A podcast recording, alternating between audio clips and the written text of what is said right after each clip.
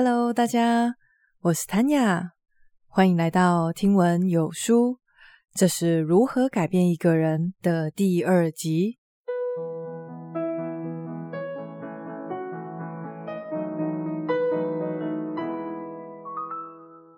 在上一集的内容里面，我们已经强调过，若是想要改变一个人，最重要的并不是一直去推他，而是要想办法减少让他拒绝改变的障碍。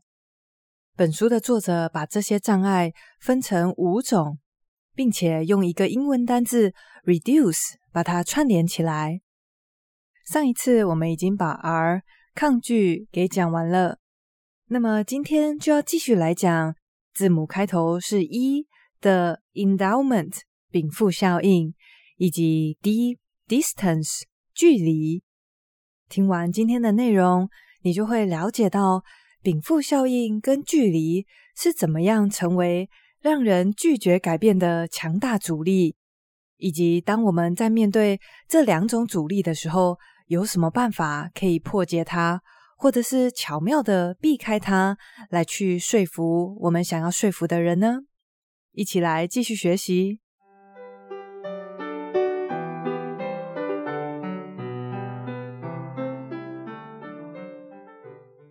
先来了解一下之前在《思考的艺术》这本书有讲过的禀赋效应是什么。在我们今天讲的这本书里，一样是 endowment effect，这里他把它翻译叫做必走自增效应。它指的就是人们普遍在拥有一项物品的时候，我们会给它额外添加上个人情感的价值。这个效应最出名的实验。它是用日常生活中常见的马克杯来去做衡量。参与实验的人会被问到说，在你眼前的这个平凡无奇的马克杯，若是要你自掏腰包买它的话，你愿意花多少钱？大部分人愿意出的价格大概在台币一百块上下。不过呢，今天若是换一个顺序，一模一样的马克杯。先把它送给这位受试者，接着再问他，他愿意用多少钱卖出去。这时候卖出去的价格都会变成两百或者是三百块以上。照理来说，同样一个马克杯，人们在心里面评估它的价值应该会一样才对。不过实际的情况是，一旦我们拥有这项物品，在我们的心中，就会有点不理性的给它添加额外的价值，这个就被称作禀赋效应。知道了禀赋效应的存在以后，不知道大家现在有没有稍微比较能够体会，为什么有些人会死抓着某一样东西不放？比如说家里面的长辈说什么都不肯换掉家里面那组旧到不行的沙发。或者是有人手机用了三年、五年，已经都快要跑不动了，但是他就是拒绝买新的，因为从我们旁观者的角度来看，这个旧沙发或者是这只旧手机已经没有多少残存价值。不过他们的拥有者可不这么想。那么面对每个人都拥有难以撼动的禀赋效应。我们应该要怎么挪去这个障碍呢？作者在这边提供了两个办法。第一个是强调不改变的代价。举例来说，有一个理财的经理人，他有一位客户，其实才大概中壮年，四五十岁而已。不过，他要求的理财方式却跟一位退休的老人一样保守。他把绝大部分的资金都压在非常稳定，但是配息也相对少的债券。这位经理人说破了唇舌，跟他分析说：“你现在还有承担风险的机会，可以把更多的部位放在股票的投资，借此来获得更多的利息。”但是这位先生就是怎么样都无动于衷，一直到后来，这位投资经理人。巧妙的换了一个说服方式，那就是每过一段时间，他就会算给这位先生看，说他因为不投资股票，所以造成了多少损失。譬如他会跟他说：“诶，某某先生，你因为没有改变投资方式，已经损失了利息的收入三十万喽。”采用了强调损失的说服方式，不出多久，这位顽固的先生就改变投资组合了。另外，还有一个蛮有趣的小故事，发生在作者自己的身上。他说，他一直搞不懂自己有一位朋友，为什么每次在写 email 的时候，都要手动加上签名档。因为明明只要花一点时间研究一下，要怎么自动夹带，之后所有的信件都不用这样子手动的处理。作者跟这位朋友讲了半天。然后他的说法总是啊，这个手动夹带我不用花多少时间呐，所以他就一直没有去做这个自动化的过程。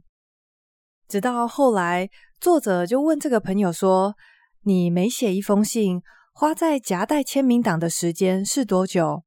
他就说：“嗯，两秒钟就好了。”然后作者接着问他说：“那你一个礼拜要寄出多少 email 呢？”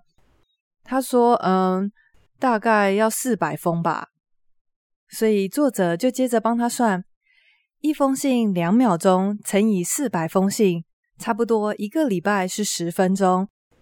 再往下算，这位先生，你一年花了十个钟头在做手动夹带签名档的这件事情。诶，一听到这个结论，他的朋友马上就去 Google 要怎么自动夹带签名档。在这边，我快速补充一下，为什么强调损失会有效的原因。这其实也跟人们的另外一个思考偏误有关系，那就是损失规避。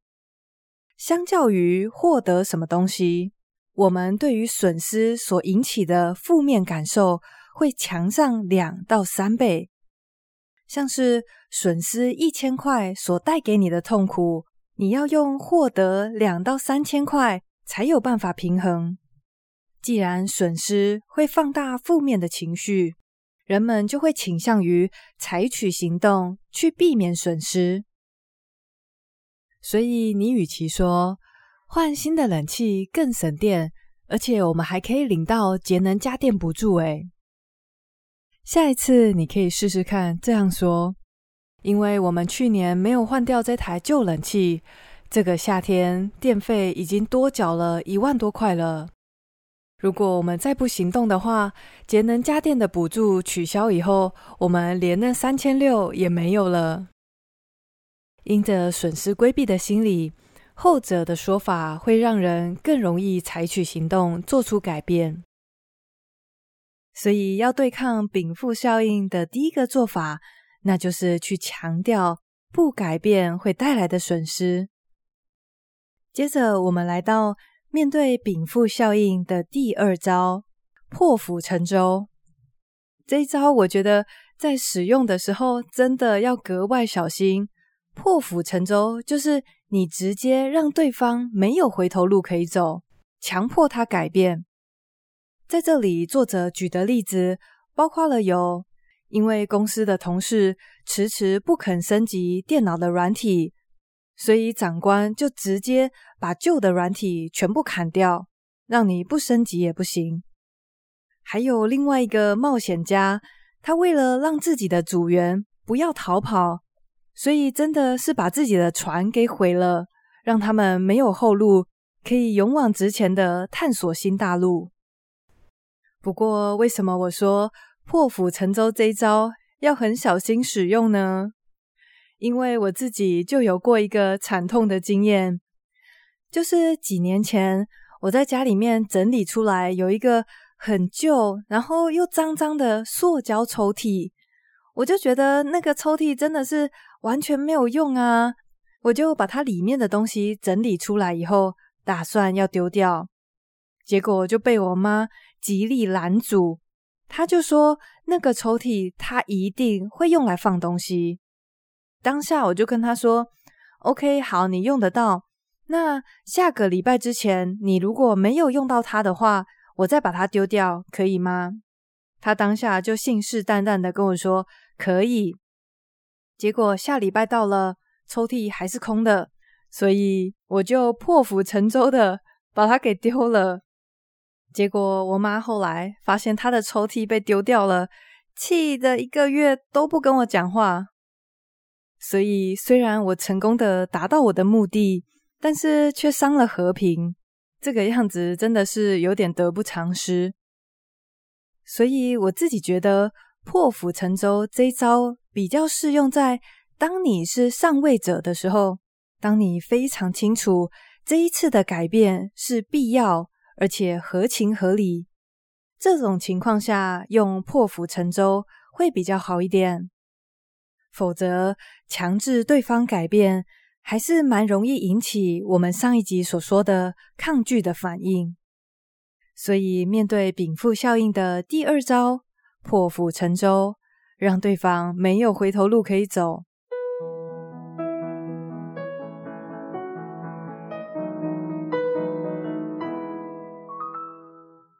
说完了 “reduce” 里面的一，接着我们就来到阻止人们改变的第三个力量，也就是字母开头为 “d” 的 “distance” 距离。最近因为疫情的关系，要不要给小孩子打疫苗的这个议题吵得沸沸扬扬的。虽然我们都已经知道 MMR 疫苗可以有效的防止疟疾，还有其他各式各样的传染性疾病，不过在好多年前流传着一种完全没有经过证实的说法，说 MMR 疫苗。有导致孩子自闭症的风险，所以对这种说法买单的家长就会因此拒绝让孩子接种疫苗。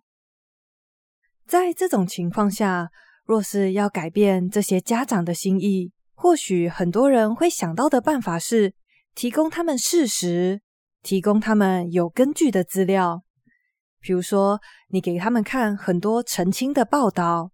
给他们看很多专家的背书，说打疫苗很安全。不过，研究人员发现，提供事实佐证的这个做法，有时候会有效，有时候却会引起反效果。那么，在什么时候提供资料会有效呢？答案跟我们的第三种阻力——距离有关系。若是这个人所抱持的观点，跟你想要传达给他的东西距离太远的话，这个事实的呈现就会无效，甚至还会引起反弹。比方说，今天有一个人，他就是打从心底相信疫苗就是一个邪魔歪道的东西，打了百害而无一利。这时候，你若是想要跟他讲疫苗很安全，你可以想象。这个时候，在你们心里面所认为的事实，距离是非常非常遥远的，所以这个距离会让你在提供资料佐证的时候引起反弹。他或许就会跟你说：“啊，你提出的那些证据都是药厂自己做的啦。”或者是他会想办法找出自己身边的例子，跟你说：“哦，我那个阿姨还是谁。”打了以后毛病一大堆啦，也就是说，要借着提供事实佐证来去影响别人，不是完全不行，只是你在心里面的这个距离不能跟他离得太遥远。他若是心里面还保有弹性，觉得说，诶，我不太确定打疫苗好不好，诶，这个时候你去提供他资料，提供他事实的佐证。就可以有效的影响对方。那么，若是我们所认定的事实距离太遥远的时候，该怎么办呢？难道就束手无策了吗？别担心，在我们放弃影响他人之前，可以去努力的方向是试着缩小这个距离。不过，缩小距离的实际做法是什么呢？实际的办法有两个，第一个是请对方帮小小的忙。有一位卡车司机，他因为严重的过胖，连带着有高血压跟糖尿病，让他的健康状况持续的走下坡。这个时候，想要协助他控制饮食的医生，发现他每次出去长途开车的时候，一天会喝掉三罐高达一公升的汽水。当然，这个医生他心里面最理想的状况就是一滴汽水都不要再喝了。不过，我们知道这个目标跟他目前一天要喝掉三千 CC 的汽水来说，实在是有点太遥远了。所以，这位聪明的医生就请他帮一个小小的忙。他请这位卡车司机一天在喝到第三罐汽水的时候，改把这个瓶子装开水来喝。这个小改变当然也没有那么容易，但是比起直接戒汽水，可行性就高出许多。后来他戒除一公升、两公升之后，就很顺利的完全不喝汽水了。所以要克服距离的这种阻碍，第一个办法就是先请对方做小小的改变，或者是请对方帮小小的忙。这个是面对距离这种阻碍时的第一个实际做法。那么第二个做法是什么呢？第二个做法是找出彼此都认同的观点，去拉近你们的距离。无论是过重的卡车司机，或者是对疫苗抱持着强烈反感的人，他们虽然在某个议题上跟我们的距离很遥远，但是一定也会有我们共同都认同的观点。比如说，像是健康，都是我们大家所追求的啊。这时候，我们就可以用追求健康来作为讨论的主题。当你们从一个大家都同意的观点来开始这个话题的时候，就可以有效的减少彼此之间的摩擦跟不信任的感觉。作者在这边讲了一个让我非常非常佩服的例子，因为这个例子在一开始你马上就可以感受到两方阵营之间的差距有多大，那就是有一个政党。他们想要试着说服那些非常排斥同性恋的人，试着说服他们在下一次的公投可以投出同意票，让他们那一区的同性恋者可以结婚。作者写道，有一个助选员叫做维吉尼亚，他来到一个居民的家里，请教他对这一次公投的看法。来应门的一位先生。他一开头就毫不留情面地说：“我们南美洲人不喜欢这些死娘炮。上帝把你生下来是什么就是什么，不要试着去当别的。”听到这些话，维吉尼亚并没有生气，他只是非常正面地说：“可是上帝造我的时候，我就是一个同性恋，这并不是我自己去做出的选择。”接着，维吉尼亚也谈到和自己深深相爱的另外一半，这让对方也谈起了自己的太太。他说到自己是多么尽心尽力的照顾常年卧病在床的妻子，而他之所以能够如此，是因着有上帝的爱。大家可以发现，维吉尼亚他并没有一开始就试图改变对方的观点。而是从上帝的创造以及他们对伴侣的爱这两个他们都同意的观点来讨论，借此拉近彼此的距离。最后，这位先生的态度明显的软化，并且同意在下一次的公投，他会投出同意票，同意该区的同性恋可以合法的登记结婚。总结来说，当你发现你跟对方的观点差距太大的时候，不要急着试图改变对方，先把目标放在缩短你们之间的距离，对方才有可能听进去我们在说什么。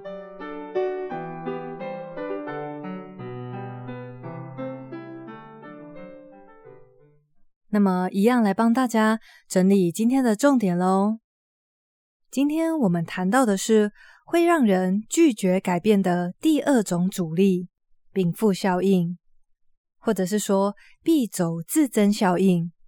它指的是，一旦当你拥有某项东西，你就会给它添加额外的情感价值。那么，面对禀赋效应，我们有两个办法。